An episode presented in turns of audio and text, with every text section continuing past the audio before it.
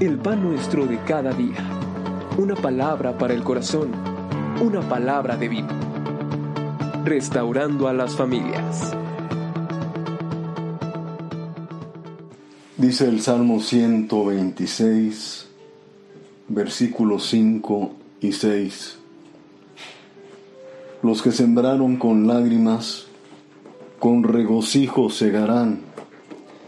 Irá andando y llorando el que lleva la preciosa semilla, mas volverá a venir con regocijo, trayendo sus gavillas.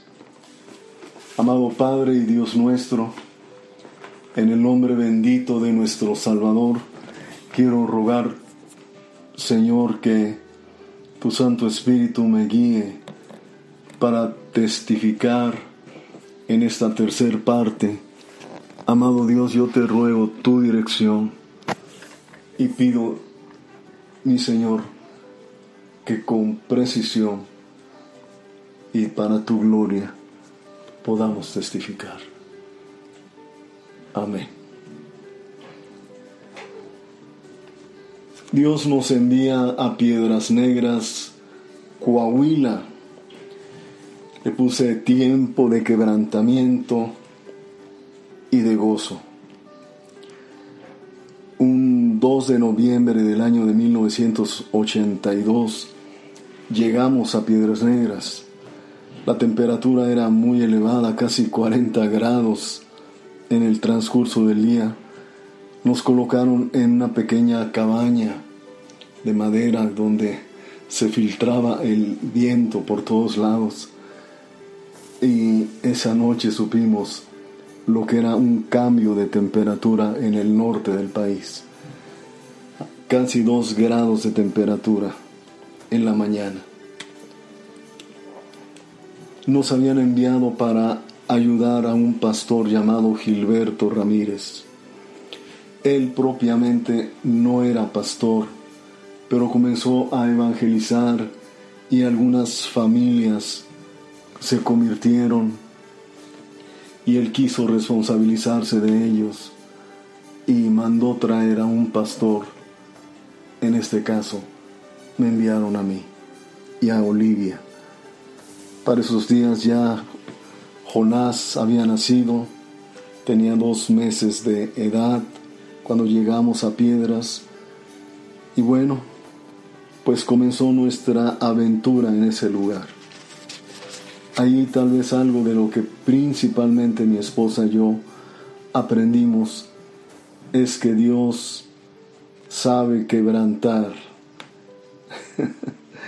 y utiliza a las personas. El pastor Gilberto lamentablemente era una persona muy posesiva, eh, muy radical y bueno, no voy a hablar más. Era muy especial y nos quebrantó, nos quebrantó fuertemente. En ese tiempo nosotros dependíamos totalmente del sostén que ellos pudieran proporcionarnos. Nuestro pastor nos había prometido que enviaría desde la Ciudad de México una ayuda, por lo menos mensual. Pero tanto el pastor de Piedras como nuestro pastor de México, muy poco, muy contadas veces, lo llegaron a hacer y obviamente para mi esposa, para nuestro hijo, fue un tiempo muy difícil. Tratamos de evangelizar, de pues cumplir lo que nos pedía en este caso el pastor, porque él aún estaba a cargo, aunque nos decía que solo por un breve de tiempo, para dejarnos a nosotros plenamente en ese lugar. Durante ese tiempo fueron aproximadamente siete meses. En esos siete meses, eh, bueno, ya, no voy a alargar más. Quebrantamiento tras quebrantamiento. Fuerte, muy fuerte. Entonces, el pastor de Piedras, Pastor Gilberto, una noche habla conmigo y me dice, Pastor, he sabido que tu líder está viviendo en pecado, entonces pues tienes que dejar la congregación y vas a regresar a México porque no podemos nosotros estar bajo esa autoridad. Era la segunda vez que teníamos un problema por esa situación. Con todo, nosotros tratamos de seguir leales a la, a la, organización en la Ciudad de México. El pastor Gilberto se incomodó por esa decisión y nos pidió que saliéramos de su casa y que tomáramos un dinero. En este caso ese dinero lo habían enviado de la iglesia a Filadelfia porque una mujer había donado para construir en piedras negras, para techar específicamente. Eran 100 mil pesos. Y el pastor nos lo devolvió, que no quería nada de la Ciudad de México. Entonces mi esposa y yo, pues no sabíamos qué hacer. Llamamos al pastor y le preguntamos qué hacíamos. Y él nos dijo, no se regresen a México, quédense y levanten una iglesia en piedras negras. Cuando colgué yo estaba consternado. Tenía muy poco tiempo de convertido, casi tres años, y no tenía la menor experiencia como para levantar una congregación nueva. Entonces esa noche casi no dormía, estaba pensando y tratando de, de decidir qué es lo que debíamos hacer.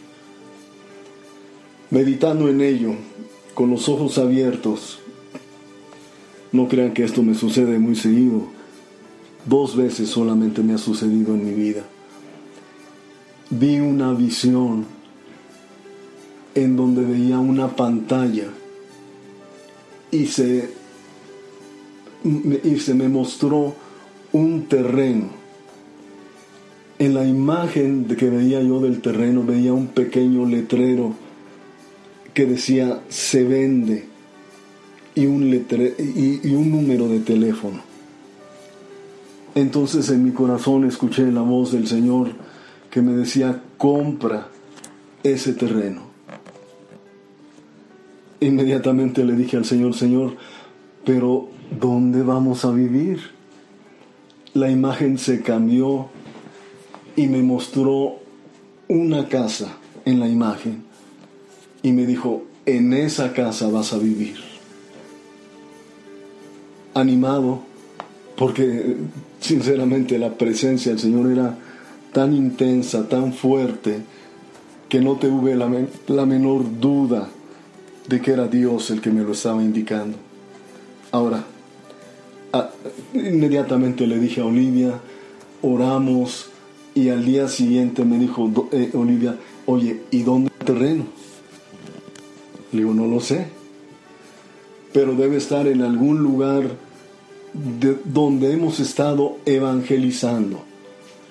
Entonces me dirigí hacia la colonia Presidentes, allá en Piedras Negras les mencionaba que era el extremo de la ciudad, un lugar muy pobre, sin pavimentar.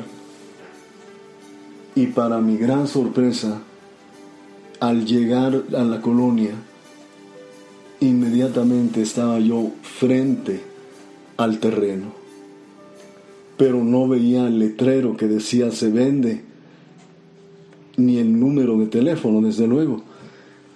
Entonces pregunté a una de las personas que semanas atrás había estado compartiéndole de Cristo, sin ningún éxito, por cierto, y le dije, disculpe, él se llamaba Mario Lucio, disculpe, señor Mario, ¿ese terreno se vende?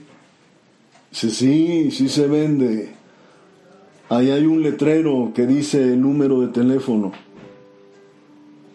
Pero me le quedé viendo y le digo, no hay ningún letrero. Me dice, sí, mire, venga.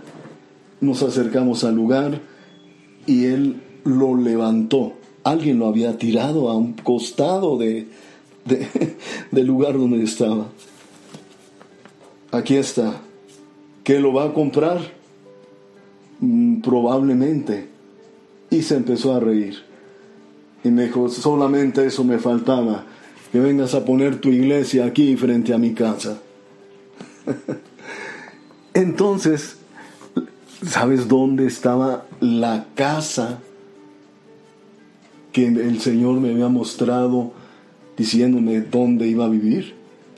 Estaba exactamente frente al terreno y se rentaba. Para no alargar el asunto, en una semana compramos el terreno y nos mudamos. El terreno el dueño nos lo dejó en 90 mil pesos. Con el resto pudimos rentar la casa y sobró todavía un poquito para empezar a sustentarnos. Era increíble. Pero delante de mí ahora tenía dos retos. Teníamos el reto de limpiar un terreno lleno de mezquites y de huizaches y teníamos el reto de levantar una nueva congregación en un lugar semi despoblado. una locura. Y desde luego nos prometieron nuevamente, no se preocupen, nosotros vamos a ayudarles, vamos a sostenerlos. Algo que nunca cumplieron. Pero bueno, una mañana mientras me disponía yo a limpiar el terreno, con un hacha que había conseguido prestada, un hombre me veía, un hombre ya adulto, y se acercó conmigo y me dijo, yo te limpio el terreno, pero toda la madera es mía. Le dije, sí, por supuesto, claro que sí. Entonces él tomó su hacha y es verdad lo que les voy a decir. En una mañana derribó todos los árboles y sacó la madera. Solamente me dejó las raíces. ¿Ha desenraizado alguna vez usted? Oh Dios del cielo. Para no alargar esto, limpiaba en las mañanas muy temprano, antes de que el calor intenso subiera, y me dedicaba a evangelizar. Poco a poco, la iglesia fue naciendo de las primeras familias fue la familia Ramírez, Ramírez González y los González, de las familias más tranquilas de Piedras Negras. no, eran, eran muy conocidos, pero no por tranquilos. Pero bendito sea Dios, cuando ellos se convirtieron, muchas cosas comenzaron a cambiar. Mis piernas parecían botas cuando comenzamos a abrir para poner una construcción en ese lugar. Tres años Dios nos permitió estar ahí. Sería largo ir diciendo detalle por detalle, pero te quiero decir que todo cambió. Nació una congregación, Dios nos permitió, si no tener mucho, teníamos lo suficiente, la iglesia nos amaba, cuidaba de nosotros, hubo muchas cosas tan lindas que pudiera yo narrarles una por una de la conversión de familias, de cómo personas que, como el pastor, ahora pastor Francisco Rangel, un hombre alcohólico que ahora es un ministro de Dios, que nació precisamente en esa congregación. El pastor Raúl González, que fue mi primer maestro de la escuelita dominical, ahora es un pastor y misionero en Latinoamérica. Una niña que en aquellos días recién nacida que se llamaba Merari, ahora es una pastorcita ahí en Piedras Negras. Y tantas cosas más que podría decirles de la manera de cómo Dios en su amor nos sustentó, nos proveyó todo lo necesario y nunca nos dejó. ¿Qué aprendimos en Piedras Negras? Aprendimos que después del quebrantamiento, el Señor traerá a luz lo que hay en tu corazón. Tres años estuvimos ahí, ya no podíamos continuar, el que era nuestro pastor efectivamente estaba en pecado, le dejamos la congregación al pastor René y Rebeca de León. Ellos la pastorearon siete años, teniendo un gran éxito en esa congregación. Ellos techaron y construyeron la otra parte del local. Y Dios nos movió a San Nicolás de los Garza, Nuevo León. Pero bueno, eso es otra historia. Amado Padre, yo te ruego que tú te glorifiques en todo esto y lo que se sembró con lágrimas. Amado Dios, permite que las generaciones que ahora están en piedras negras puedan disfrutarlo y llevarlo. En el nombre bendito de Jesucristo. A ti la gloria, Señor. Amén.